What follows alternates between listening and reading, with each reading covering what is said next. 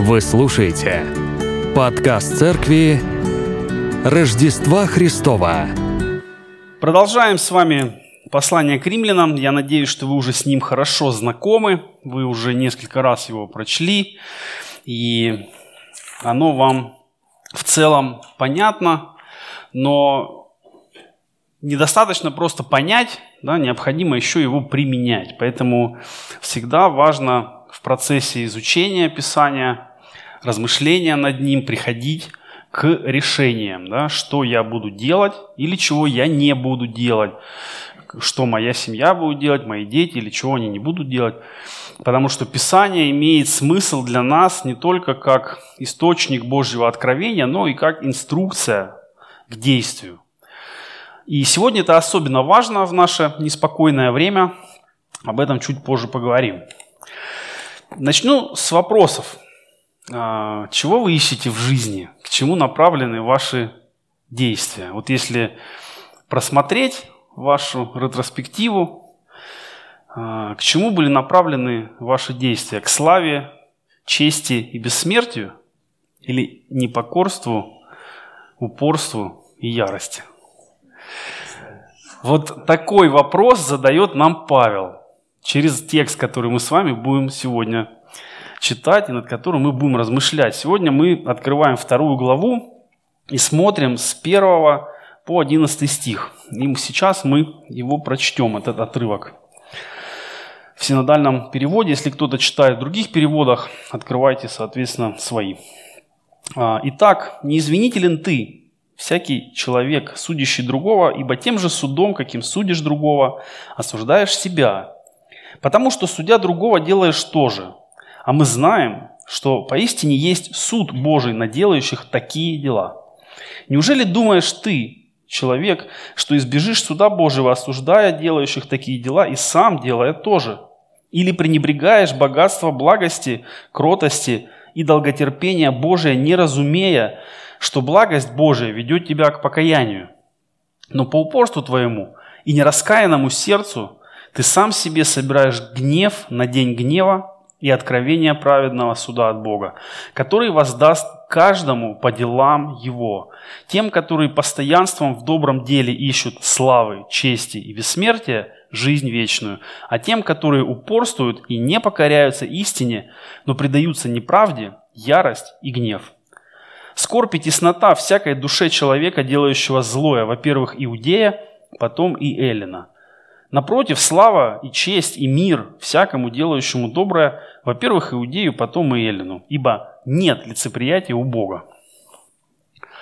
Такой непростой отрывок, и, э, может быть, нам не очень э, комфортно читать такие слова гневные, предупреждающие, и нам кажется, ну какой-то вот, знаете, как будто сегодня Господь не с той ноги проснулся и вот выдал такие слова, вот мрачные такие, а, не позитивные, не добрые, я бы даже так сказал. Есть, конечно, что-то здесь э, такое хорошее, но в целом а, что-то сложное, что-то тяжелое. Но если вам так кажется, друзья, вдруг, это исключительно ваши проблемы. Потому что мы хотим часто видеть Бога такого, какой удобен нам. Добрый, принимающий, милый, прощающий, утешающий, исцеляющий и все, что нам нужно.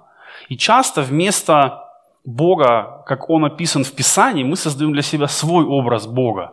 И порой он настолько другой, настолько отличающийся от образа а, Бога, который описан в Священном Писании, что читая Библию, мы вдруг понимаем, а как это? Вот это какой-то, наверное, другой Бог.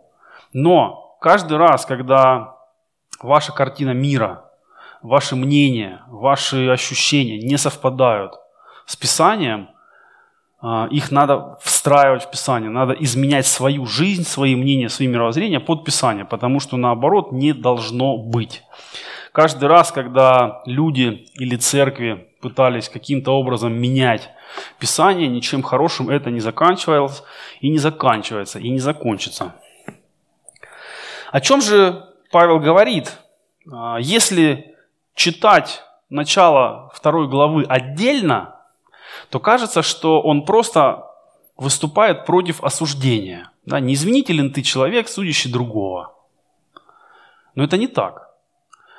Мы знаем, что деление на стихи и главы – это уже поздняя история, а, современная, можно даже так сказать. А, а раньше любые послания были сплошным текстом, поэтому а, Павел продолжает развитие той мысли, которую он высказал раньше. И если мы откроем первую главу и посмотрим на ее завершение, то мы прочитаем следующие слова. «И как они не заботились иметь Бога в разуме, то предал их Бог превратному уму, делать непотребство». Потом идут перечисления непотребств, и 31 и 32 стих, вернее, «Они знают праведный суд Божий, что делающие такие дела достойны смерти, однако не только их делают, но и делающих одобряют». И следующее предложение продолжает вот эту мысль. Итак, не извинителен ты. Всякий человек, судящий другое, судящий другого, и тем же судом, каким судишь, осуждаешь себя, потому что, судя другого, делаешь то же. Не в смысле осуждаешь, а делаешь вот эти же дела, за которые ты осуждаешь кого-то. То есть этот стих не из серии «Не судите и не судимы будете». Это предостережение людям, которые э, грехи других людей видят очень крупно, а своих грехов не видят совсем. И Павел пишет о том, что если кто-то осуждает людей за те или иные поступки, сам находясь без покаяния, то его настигнет такой же Божий суд, как и того, кого он осуждает. И, в принципе, речь о том, что мы радостно бросаемся судить людей для того, чтобы осуждением, нападением или обличением закрыть свои грехи, чтобы нас не обличили первыми. Потому что, как известно, лучшая защита – это нападение. И для себя свои грехи мы называем по-всякому. Ошибки молодости, неудачные решения. И, конечно же, ожидаем прощения, понимания и снисхождения к себе. Но к другим мы готовы проявить полное торжество закона, как мы говорим. Да, как говорили римляне, закон суров, но это закон. Но те же римляне говорили друзьям, все, врагам закон. И когда мы хотим поставить людей под действие закона, то нужно понять, что мы сами не избежим наказания. Потому что дальше, когда вы будете читать послание к римлянам, вы увидите слова Павла «нет праведного ни одного, все согрешили и лишены славы Божьей». И Павел пишет о приоритете Божьего суда. Это не говорит о том, что нам не нужно не замечать ошибок и грехов людей. Знаете, есть такая, ну как, псевдоправедная позиция. Я никого ни за что не осуждаю. Да это бред. Если ты никого ни за что не осуждаешь, тогда ты, ну, кто ты такой вообще? Ты человек без принципов. Ты человек, который не готов ни за что бороться. Ты тот, кто допустит все, что угодно, лишь бы не осудить другого. А почему? А потому что ты боишься в ответ получить тоже осуждение за что-то. И в человеческой логике это понятно. Я не хочу, чтобы трогали меня, я не буду трогать других. И, к сожалению, и в церквях такое отношение проникает, и люди создают такой ну, заповедник праведности, псевдо как у тебя дела? Слава Богу. И, а у тебя, и у меня, аллилуйя. Вот и отлично, вот и поговорили. Хотя все знают, что все не так, аллилуйно бывает. Но сказать об этом страшно, потому что не примут, потому что с проблемами ты не нужен, ты неудобен. И это, это беда церкви, а, которую надо, конечно, искоренять и создавать в церкви обстановку, в которой – человек, наоборот, будет чувствовать необходимость снять груз, признаться, освободиться от грехов. Потому что в церкви мы не собрание праведников, которые судят грешников. В церкви мы, а, вот представьте себе, что мы лежим в одной больничной палате просто на разных кроватях. У кого-то руки нет, у кого-то ноги, у кого-то голова перевязана. И мы все калеки, мы все кривые, мы все поломанные грехом. И мы по-свойски, знаете, вот как ну, больничный юмор может быть жестким. Вот когда люди лежат в одной палате долго, им уже делать нечего, они начнут прикалываться друг над другом. И без безногому могут сказать, слышишь там, где ногу оставил там. Но люди понимают друг друга как одинаково а, ну, пораженных. И в этом их поддержка. Если мы представим таким образом церковь, то нам должно стать проще – мы не собрание святых, мы не на выставке достижений духовного хозяйства. Мы не должны рассказывать друг другу, насколько мы хороши благодаря Божьей благодати.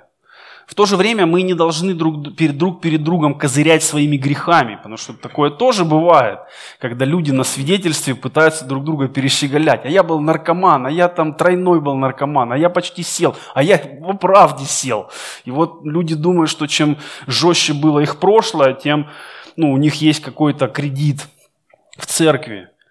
Но община, объединенная а, верой во Христа, это место, где люди учатся друг к другу снисходить, друг другу служить и друг друга принимать. Вот это основная задача. Все остальное – это инструменты. Да? Мы вместе прославляем, мы вместе молимся, мы друг за друга молимся, потому что это все создает атмосферу здоровую, духовно, в которой не страшно сказать, что ты грешник, и что тебе нужна милость Божья. Но если этого не происходит, то происходит, как пишет Павел.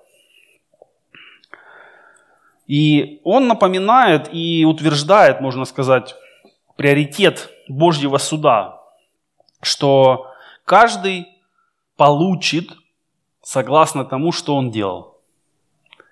Казалось бы, Павел, ты что, не читал, что апостол Яков написал?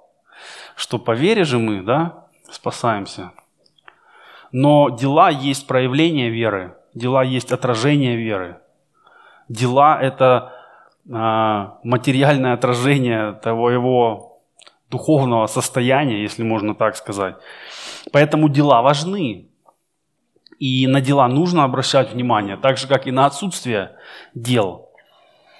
И когда мы размышляем над этими стихами, тоже нужно учитывать, что и первую главу, и вторую главу, и вообще все послание, это не просто послание к римлянам, как в смысле гражданам Рима, это послание к христианам Рима, это послание к церкви. И вот эти все слова об осуждении, в то время как делаешь то же самое, это все относится к верующим людям. Поэтому не нужно думать, что в церкви вот чего-то не бывает. Все, все в церкви, к сожалению, бывает. И Павел адресует эти вопросы и ставит церкви на вид, что так поступать нельзя. Нельзя осуждать других самому, продолжая оставаться а, злодеем.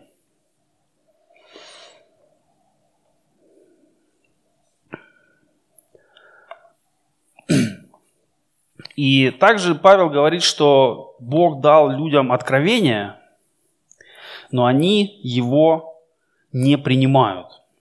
Это четвертый стих. «Или пренебрегаешь богатство благости, кротости и долготерпения Божия, не разумея, что благость Божия ведет тебя к покаянию». А, в язычестве всегда была очень понятная связь согрешения и наказания. И, можно сказать, люди, которые придерживались тех или иных культов языческих, а, которые в Риме было достаточно, они привыкли к такой позиции «согрешил, получи». И вот Христос, а затем и апостолы, и вот конкретно Павел, они говорят о Христе как о Боге, а люди видят, что не наступает сиюминутного наказания, нету какой-то процедуры, и вот люди начинают расслабляться, говоря современным языком. Пренебрегать богатство благости, кротости и долготерпения Божьего. Считая, что если Бог меня не убил еще, значит я не так уж плох. Значит, есть за что меня еще держать на этой земле. Значит, я еще пригожусь. И так далее. Можно накрутить себе много всякого и объяснить. И говоря об этом, Павел объясняет, что это время просто для, для покаяния. Почему это важно? Потому что решение о покаянии можно принять только до физической смерти. После – нет. Да, в Писании тоже мы читаем, что ибо положено однажды человеком умереть и потом суд. Поэтому долготерпение Божье, а, кротость, то есть что такое кротость? Это когда Бог сдерживает ярость свою. Он может наказать и имеет на это право. И средств у него для этого достаточно. Но он этого не делает. Потому что хочет, чтобы еще кто-то покаялся. Еще кто-то обрел вечную жизнь. Еще кто-то перешел от состояния духовно мертвого к состоянию духовно живого человека. Поэтому в Божьем обличении всегда есть выход – как отличить Божье обличение и сатанинский поклеп? В Божьем обличении всегда есть выход. В покаяние, обновление и новую жизнь. А в сатанинских нападках выхода никогда нет. Да, все плохо, лучше не будет, ты никто, все там, иди заканчивай жизнь. И нам нужно тоже, общаясь с людьми, придерживаться Божьего стиля обличения, говоря с людьми, говоря об их жизни, об их поведении, наставляя, может быть, обличая, нужно показывать понятный выход. Мы не призваны быть прокурорами, которые обвиняют и назначают срок или и спрашивают у суда срок. В то же время мы не призваны быть и адвокатами, потому что есть у нас ходатай один – Иисус Христос, которого достаточно. Но мы призваны быть э, ну, помощниками для людей, указателями, проводниками, для того, чтобы показывать им, как примириться с Богом, как покаяться, что это значит. Вот в этом и есть наша задача и общецерковная, и лично каждого христианина. Но упорствуя в своих взглядах, люди сами, как написано, сами собирают себе проблемы. Да? Пятый стих, но по упорству твоему, нераскаянному сердцу, ты сам себе собираешь гнев на день гнева и откровение праведного суда от Бога. У нас есть э, в русском языке такая фраза «наговорил на статью» да, когда не следишь за словами, чего-то не так делаешь, и это кто-то фиксирует и потом к делу подшивает. Вот можно таким образом себе наговорить на день гнева. И в общении э, с неверующими людьми всегда, э, ну не всегда, но часто возникают такие вопросы от неверующих, да, как Бог может это, как Бог может вот это, почему вот там Он вот это делает – я отвечаю, что до тех пор, пока ты не покаялся, у тебя вообще с Богом отношений нет никаких. И ты свои вопросы к Богу даже не задавай. Потому что ну, его для тебя нет. Ну и тебя для него тоже пока нет. То есть все, что ты в жизни получаешь, это результат твоих действий, твоих глупых или не очень глупых действий. Но если ты уже со Христом, вот тогда ты имеешь и поддержку от него, и направление, и укрепление, но в то же время и обличение, и исправление. Поэтому часто, когда вот возникают вопросы от людей, которые просят там, помолиться за их э, неверующих, знакомых, близких и так далее, о чем-то конкретном, да, там, о здоровье, об учебе, еще о чем-то, а, я спрашиваю, это ну, человек спасенный, знает Христа. Потому что если человек знает Христа, есть смысл молиться о чем-то дальше, за него. Если человек не знает Христа, то сначала надо молиться о покаянии, о спасении души. Потому что, ну, по большому счету, какая разница человеку, если у него будет здоровье, богатство, и он сессию сдаст? но он не знает Бога, и все, его вечность будет в аду. Ну, какой смысл? А вот если с Богом примирился, вот тогда уже есть смысл молиться о чем-то дальше. Но тогда уже другой, а, другая ситуация, что Бог уже знает все, что тебе надо, и в Его благословениях есть гораздо больше, чем ты можешь пожелать. Поэтому там уже молитва просто происходит за а, тех, кто может быть слаб сегодня, кто болеет, кто не может сам за себя помолиться и так далее.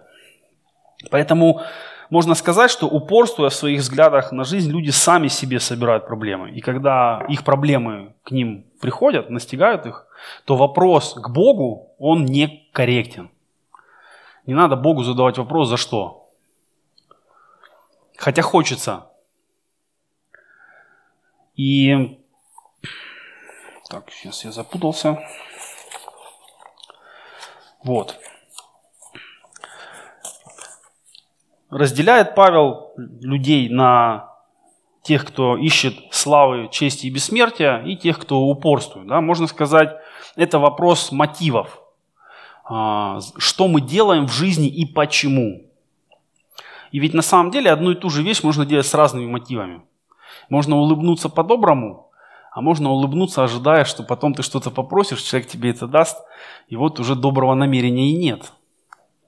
Но есть люди, которые упорствуют, есть люди, которые покоряются. Мы можем быть либо там, либо там.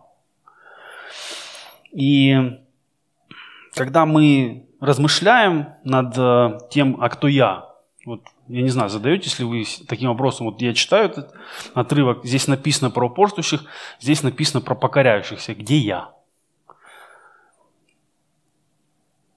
Это хороший вопрос, потому что мы а, всегда себя ставим как бы на сторону хороших парней в Библии, да? Читая притчу о фарисее и мытаре, вы же наверняка думаете, что фарисей-то это я, вернее, мытарь это я. А, читая о богаче и Лазаре, вы думаете, ну да, я за Лазаря, я такой же праведник. И так далее. Нам всегда хочется читать про себя на стороне хороших. Но это не так. И читая вот и притчи Иисуса, и апостольские книги, мы видим, что а, любой человек может быть любым. И точно так же, как нет предела Божьей благодати, так нет предела человеческому падению, к сожалению. Человек может падать бесконечно долго, Просто кто-то, ну, какое-то дно может нащупать для себя и даже как-то оттолкнуться, а кто-то нет.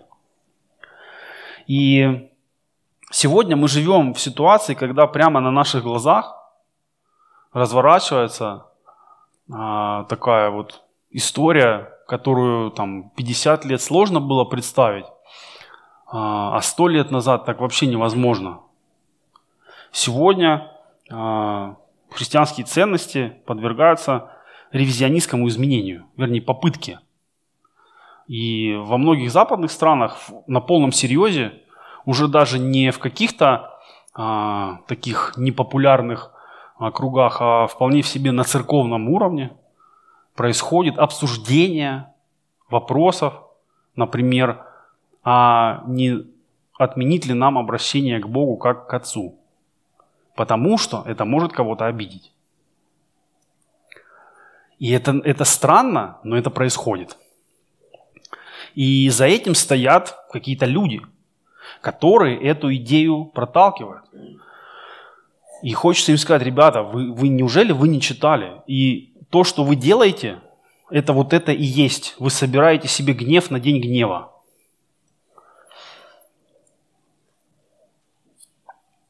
И важно, что в этом а, что в, этой, в этой всей истории делаем мы как церковь и мы лично. Потому что, да, можно сказать, сейчас как-то нас история вынесла в сторону от всего этого течения ревизионистского. Но знаете ли, гольфстрим истории по-разному поворачивается в разное время, и непонятно, куда нас принесет через следующие там, 20-30 лет. Я надеюсь, что мы все с вами еще будем на этой земле лет через 20-30, и мы можем вспомнить, что да, было время вот такое, сейчас время такое. Но времена э, могут быть разными, но Бог-то не меняется – и нам важно понимать, что читая Писание, вот читая послание Павла, которое было написано много лет назад, оно, оно актуально для нас сегодня, именно в том состоянии, в котором оно написано. И можно задать вопрос, да, кто вдруг решил, что э, Библию можно вот, переписать в угоду кому-то, какому-то политическому течению или какой-то стороне. Но так же было и во времена Павла. Да, тогда не было вот полного канона еще, но э, мы видим, что уже тогда в церквях возникали сложности, ереси, различные течения, против которых и он в том числе противостоял. Но он, как служитель Божий, не пытался быть удобным. И вот э, наша задача, как христиан, проповедовать Евангелие, а не быть удобными – если кому-то наша проповедь кажется обидной, а, не знаю, нетолерантной, то это не наши проблемы. Если мы в своей проповеди не оскорбляем людей, не призываем там, к уничтожению людей, чего в Библии, в принципе, мы не видим в Новом Завете, то мы не, мы не можем а, в угоду восприятию а, людей изменять Писание и изменять позиции церкви.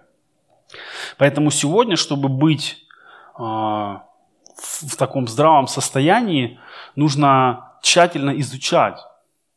Потому что вам должно быть что ответить людям, которые спросят, а почему нельзя обращаться к Богу гендерно-нейтрально, например? А почему нельзя э, в церкви признавать однополые союзы и так далее? И вам должно быть что ответить, кроме нецензурной, нецензурных выражений.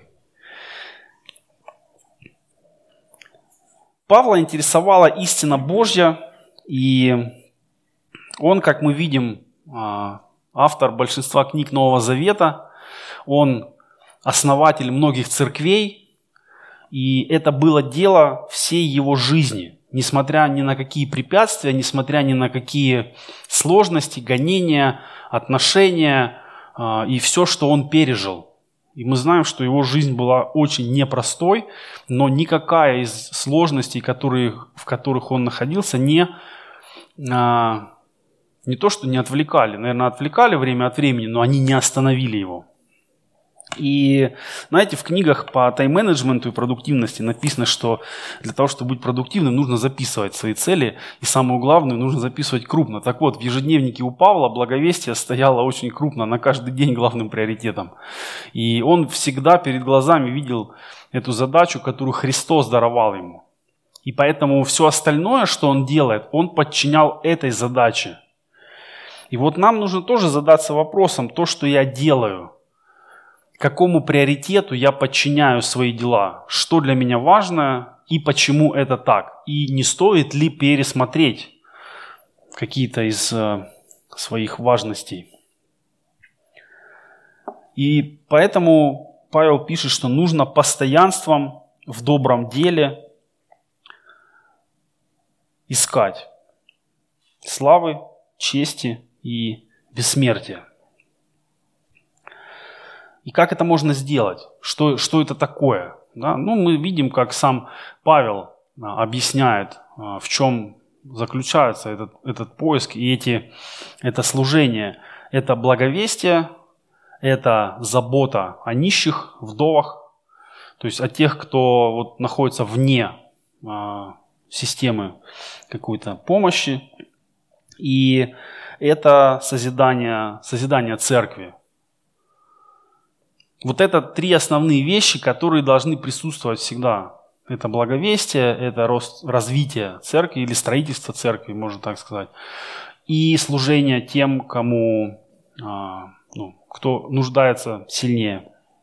других. И здесь можно провести параллель со словами Христа о том, что не нужно собирать себе сокровища на земле, где воры подкапывают, крадут и так далее, но собирать себе сокровища на небесах.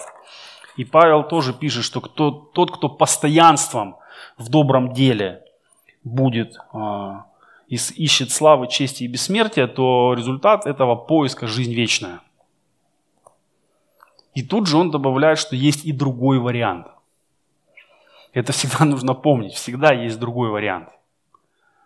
Если у тебя все хорошо, если ты на пике, не знаю, своего духовного состояния, если ты максимально близок к Богу, как тебе, как тебе кажется, всегда нужно помнить, что есть другая, а, другая сторона, всегда есть другой выбор, и в него можно соскользнуть нету гарантии, что там я 10 лет в церкви, я там сколько-то лет в служении, еще что-то, вот это спасет меня от искушения.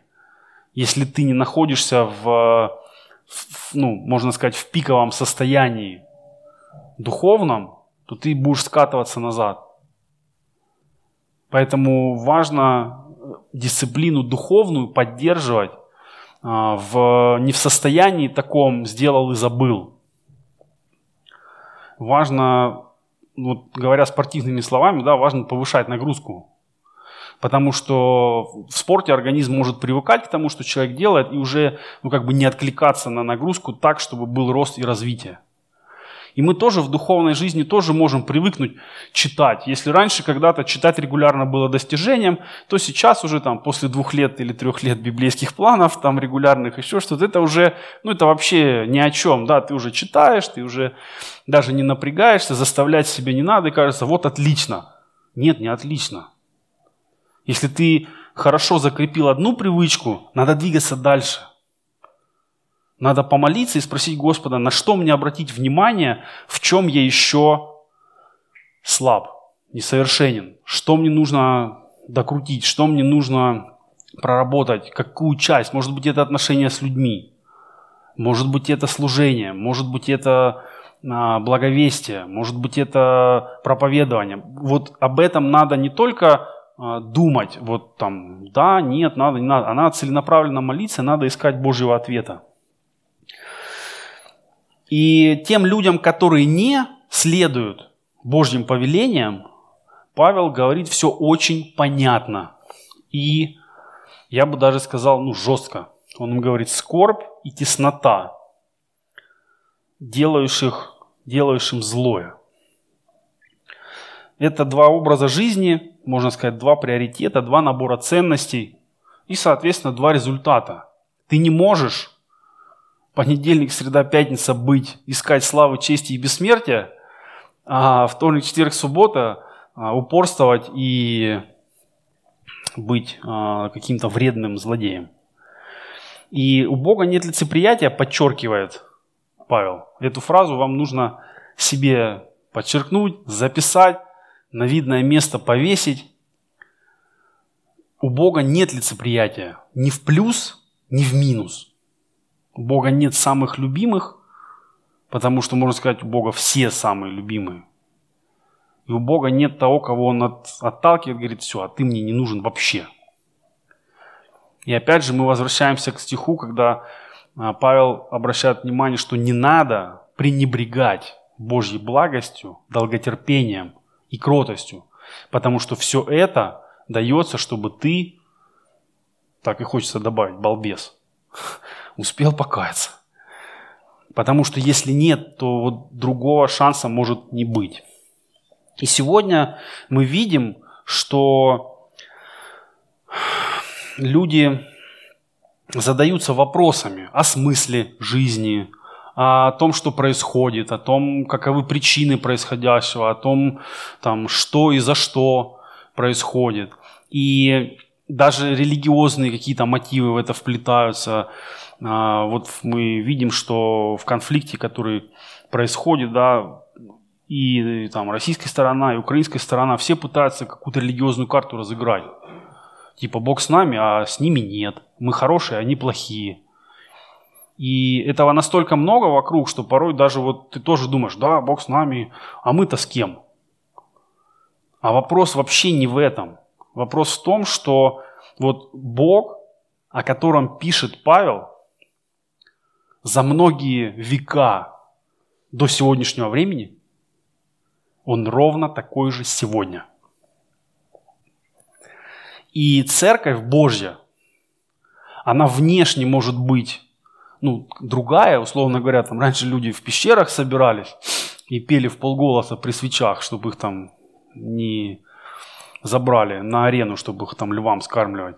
А сегодня церковь собирается в хороших э, зданиях освященных, там с аппаратурой, поет громко, и никто не боится, что сейчас сюда зайдут какие-нибудь люди там с копьями или с автоматами и поведут вас э, куда-то, там, не знаю, на стадион Лужники, чтобы вы во всеуслышание отказывались от Христа. Но Бог не изменился. И сегодня Вопрос не в том, каких там ты политических взглядов, каких ты, э, не знаю, э, мировоззрение какое у тебя. Вопрос в том, ищешь ли ты славы, чести и бессмертия в добрых делах. Знаешь ли ты Христа лично, следуешь ли ты за Ним. Либо ты упорствуешь. И в том и в другом случае, неважно, за кого ты, там, какого цвета у тебя флаг или какого цвета у тебя паспорт – вот что нам нужно понять. Потому что во Христе нет ни иудея, ни эллина. Ни мужеского пола, ни женского, ни раба, ни свободного. Но все и во всем Христос. Как бы нам не хотелось, э, вот, чтобы Бог был за нас, а не за них, это не тот вопрос, который нам надо, задавать.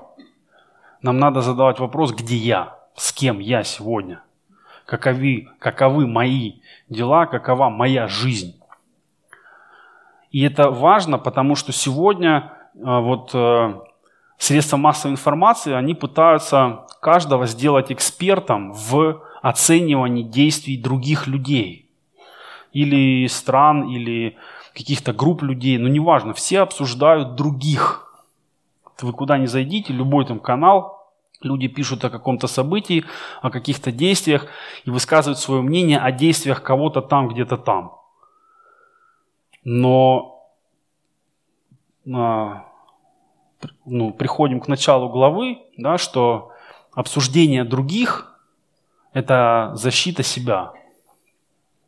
И нам нужно не поддаваться обсуждению других, нам нужно смотреть на себя, на свое сердце, на свои отношения с Богом, и это может помочь другим людям, которые будут смотреть на нас и на наши отношения с Богом, тоже захотеть.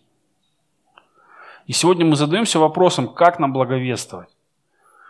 Если раньше мы думали, что ну что такое благовестие, это ходить бумаги раздавать разные там с приглашением, или четыре духовных закона, или еще что-то. Потом благовестие было это какие-то большие собрания, на которых выступали известные люди с хорошими проповедями и делали призыв, и многие люди выходили в ответ на этот призыв. А сегодня-то это что? Какое благовестие нам доступно сегодня? И когда мы об этом думаем, то до того, как мы будем задумываться о благовестии, нам нужно задумываться о своих отношениях с Богом, о своем сердце. Поэтому вот когда вы смотрите, не знаю, там, может быть, вы проводите анализ там недели прошедшей, может быть, прошедшего дня, задавайте себе вопрос, чего я искал сегодня? Славы, чести и бессмертия? Или в чем-то я упорствовал? Может, Бог мне указывал на что-то, а я не хотел а, это признать и покаяться. Потому что а, каждый день мы можем а, оставить грех у креста и не пренебрегать благостью Божией, как здесь написано.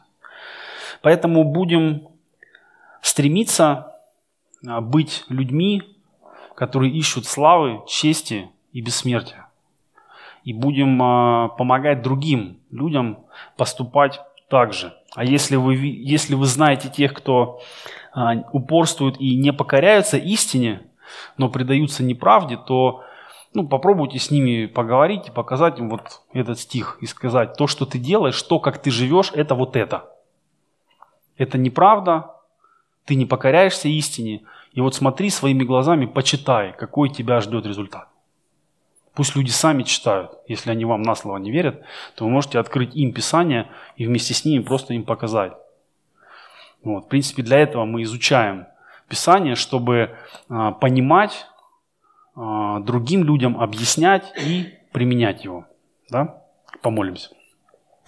Дорогой Господь, благодарим Тебя за день сегодняшний, за все, что Ты нам даровал. И мы просим Тебя, Боже, помоги нам прежде всего вникать в себя, смотреть э, в свои дела, свое сердце испытывать и Тебе его открывать.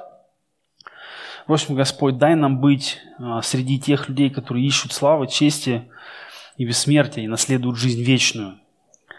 В то же время, Боже, если есть в нашей жизни что-то неугодное Тебе, что-то мешающее нашим э, с Тобой отношениям, какой-то грех, а, что-то, что мы не хотим признавать. Господи, укажи нам на это и дай нам покаяние, даруй нам милости Твоей, Господь, чтобы а, мы очистились от всякого греха, от всякого преступления, от всего, что не угодно Тебе, Господь. Мы просим, созидай нашу церковь, созидай нас как тело Христова. И помоги нам, Господь, другим людям открывать Твою благость, Твою милость и объяснять им, что Ты благ, добр, и Ты все еще ожидаешь их покаяния. Просим Тебя, Господь, особенно за наших близких сейчас, которые а, еще не имеют мира с Тобою. Просим, Господи, через нас или через других людей, или через обстоятельства, коснись их сердца и дай им увидеть себя так, как видишь их ты, и дай им также увидеть а, выход из их ситуации, из их проблем, из их грехов. Просим Тебя, Господь, об этом. А, просим, благослови также и нас жить достойно того призвания, которому Ты нас призываешь. Во имя Отца, Сына и Духа Святого. Аминь.